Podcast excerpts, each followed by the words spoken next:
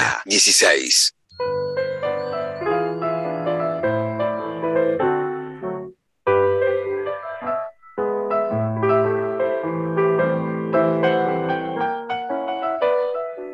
Bueno, como decíamos al principio del programa, ustedes saben, en este mes estamos recreando, recordando, reviviendo toda la obra de Charlie García, ahora a punto de que se cumplan 70 años de su nacimiento y alguna de esa, una parte de esa obra la estamos recorriendo de la mano de una serie de escritores y escritoras de la Argentina. Hoy eh, lo hace con nosotros Juan José Becerra, nacido en Junín y, viviendo en La Plata. Para mí uno de los mejores escritores argentinos vivos, un escritor de una gran elegancia, de una sutileza enorme, de una inteligencia de esas que te hacen sonreír en silencio mientras estás leyendo. ¿no? Yo lo disfruto mucho, tiene muchos libros, algunos de ellos, eh, los últimos, ¿no? son El espectáculo del tiempo.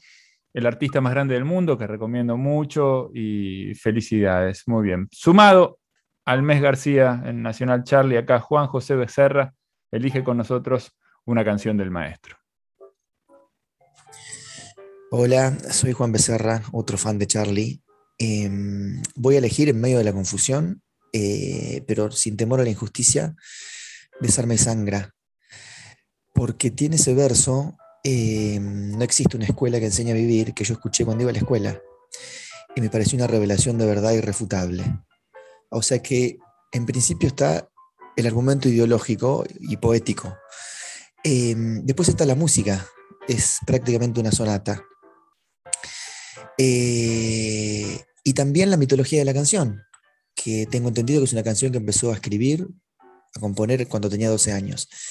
Y para cerrar, digamos, este, el círculo del gusto personal, voy a agregarle la versión que hizo en vivo en el año 2012, si no me equivoco, quizá haya sido en el Gran Rex, donde le incorpora al piano y a su voz eh, un set de cuerdas con un solo de violín en el que Charlie parece enamorarse de la violinista. Ese me parece que es el momento más este, crepuscular y, elevado de una canción que nació para clavarse en la memoria de todos nosotros.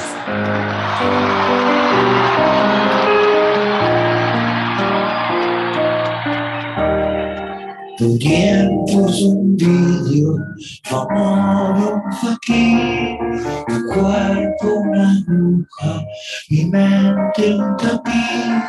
Si la aquí fuera, no puede reírte. Existe una escuela que enseñe a vivir.